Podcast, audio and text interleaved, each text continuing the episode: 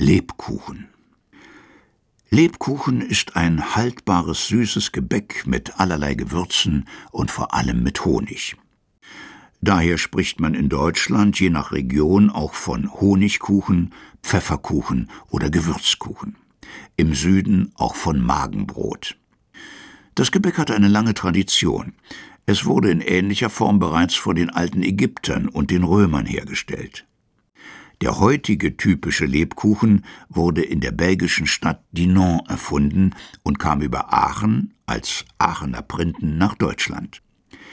In Holland gibt es die Variante des Frühstückskuchens, der in Kastenform gebacken wird.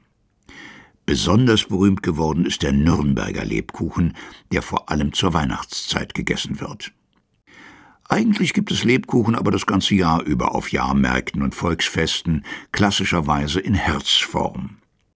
Im Grunde unterscheidet man zwei Hauptarten.